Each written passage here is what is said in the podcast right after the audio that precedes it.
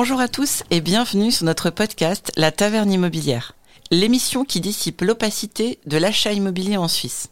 Installez-vous confortablement avec une chope de bière.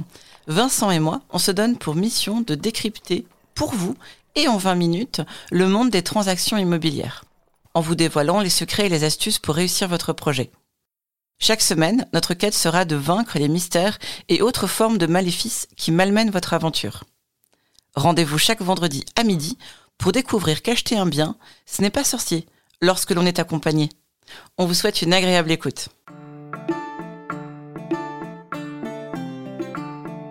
Aujourd'hui, pour notre premier épisode, on va aborder un sujet, euh, ben, je pense, capital. Pourquoi devenir propriétaire?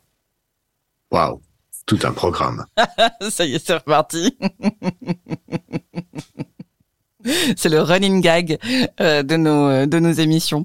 Euh, du coup, euh, est-ce que déjà il y a des, avantages à devenir propriétaire, des désavantages Quelles seraient en fait les motivations, je pense, les plus intéressantes? Là, on parle vraiment des personnes qui sont au tout début de leur de leur démarche et bah, qui commencent à se poser des questions, basiquement. Bah oui. Alors, la toute première chose, c'est que le fait de devoir se loger, c'est vraiment un besoin fondamental. C'est quasiment aussi important que la nourriture. Donc, euh, quasiment chaque personne en Suisse dispose d'un logement. Et à partir de là, tu as un peu deux grandes possibilités pour te loger. Soit tu es locataire, soit mhm. tu es propriétaire. Les gens qui veulent accéder à la, à la propriété, bah, généralement, sont locataires de leur logement. Mhm. Et quand tu es locataire, ben, tu payes dans le vide. Oui, puis il me semble que c'est la majorité en Suisse. On est euh, quoi à 40% de propriétaires, quelque chose comme ça? Et donc 60%. Même pas.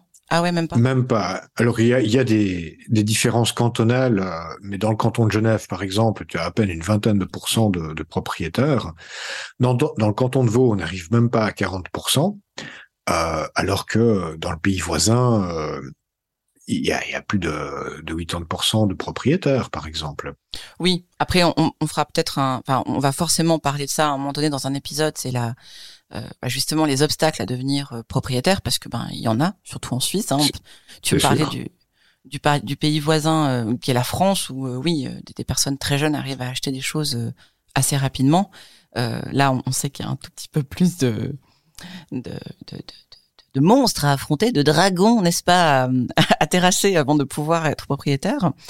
Et du coup, toi, de ton ta compréhension du marché, qu'est-ce qu'est-ce qui qu'est-ce qui est bien en fait dans le fait d'être propriétaire? Ben, La toute première chose, c'est qu'à partir du moment où tu es propriétaire, tu arrêtes de payer dans le vide.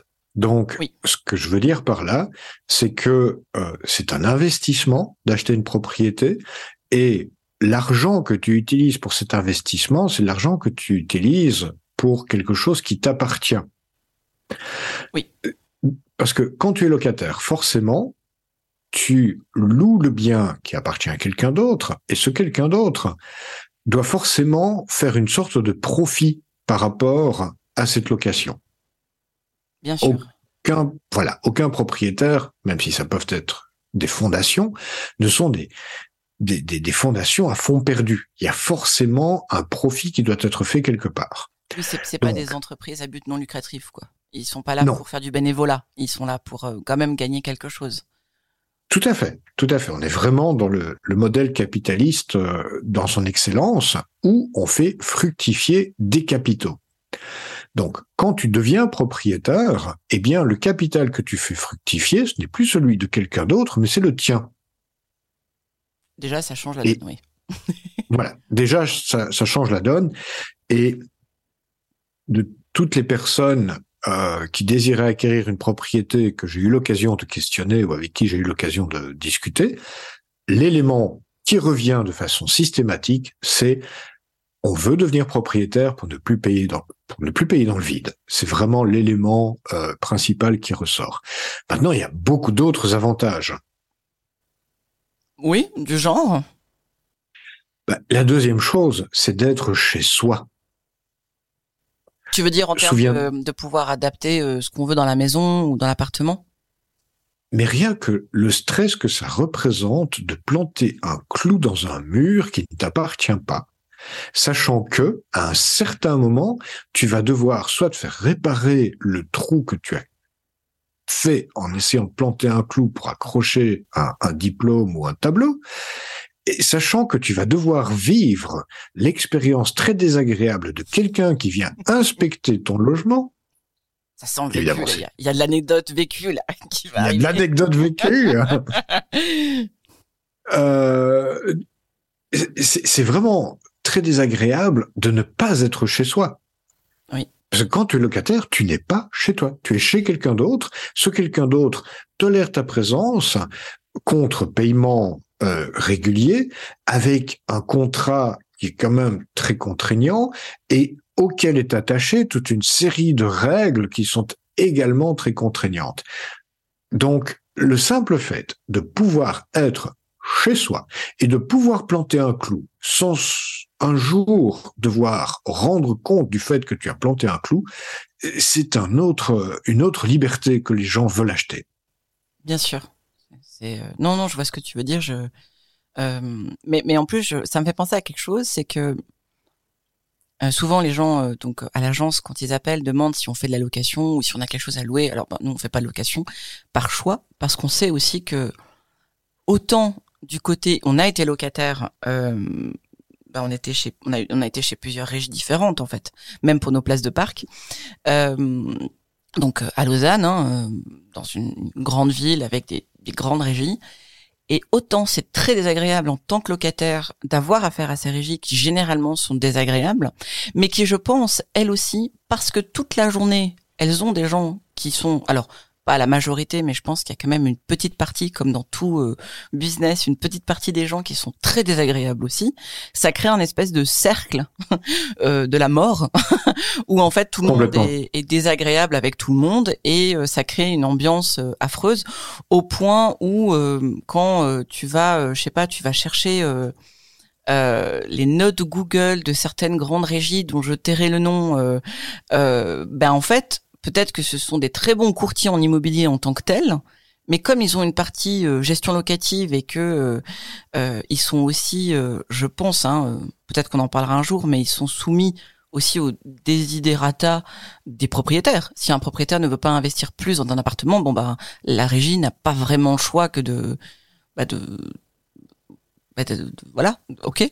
Ah, mais complètement, complètement. J'ai eu l'occasion de discuter avec euh, des gestionnaires euh, d'immeubles qui étaient en, en, train de faire le brevet fédéral dans, dans la salle de classe euh, juste à côté de la mienne. On prenait nos pauses en même temps.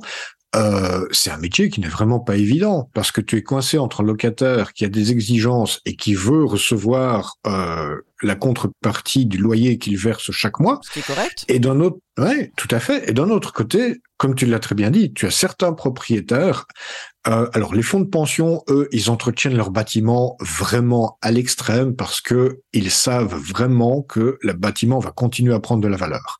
Mais tu as des propriétaires qui ont des visions relativement à court terme et qui ne veulent rien investir dans, la, dans le bâtiment.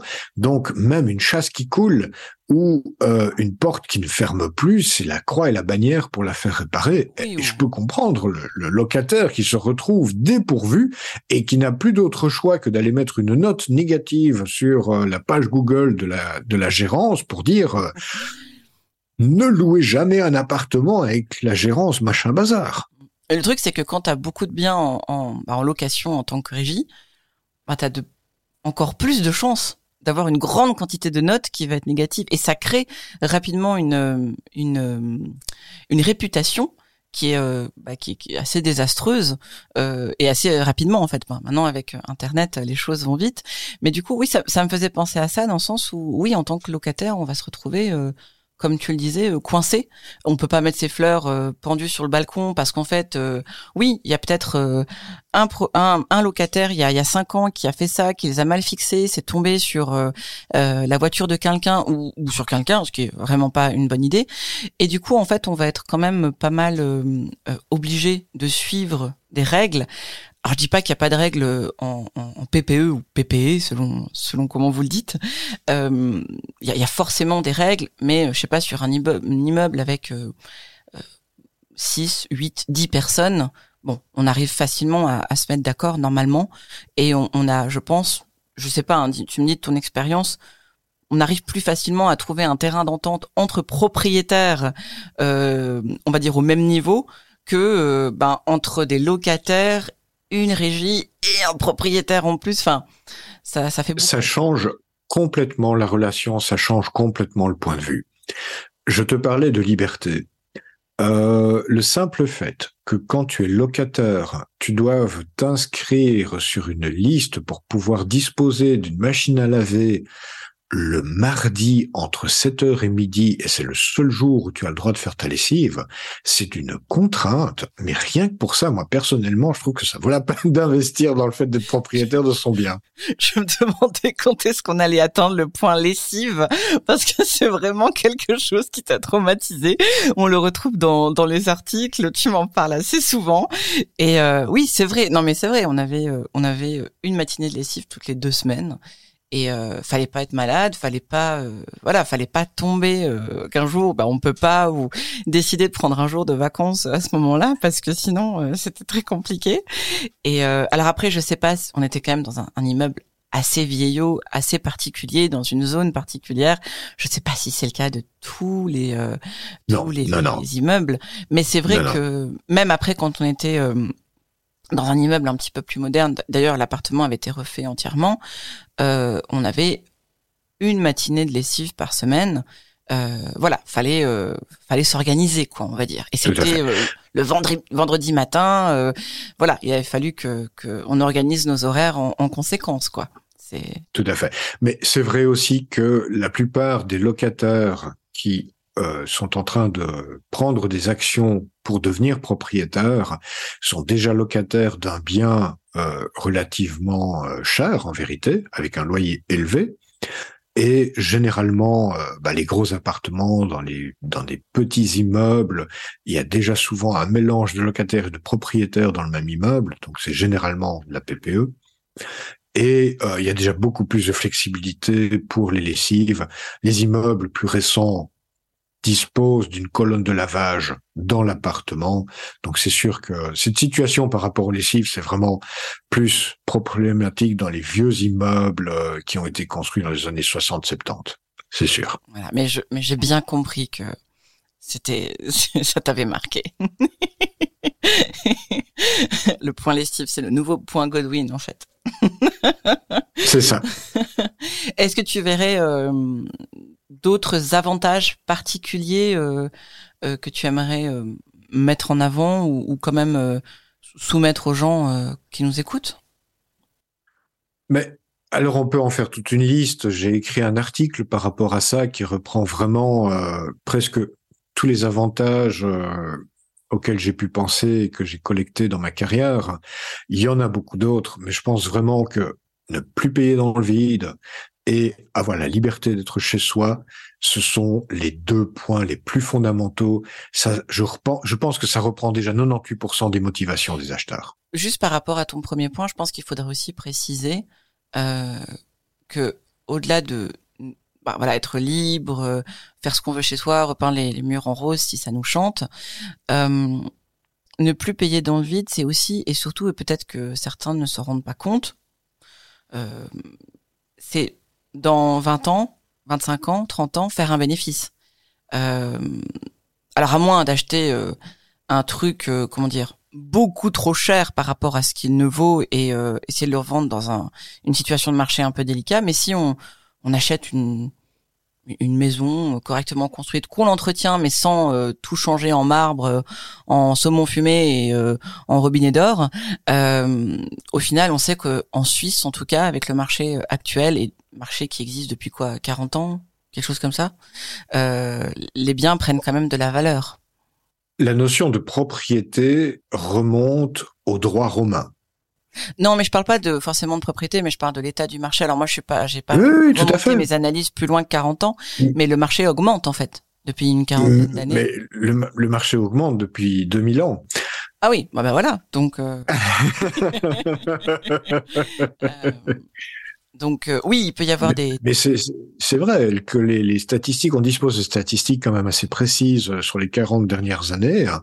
Il y a eu des ralentissements, il y a eu quelques, euh, il y a eu il y a quand même eu des crises euh, dans, dans les années, à la fin des années 80, euh, tout début des années 90.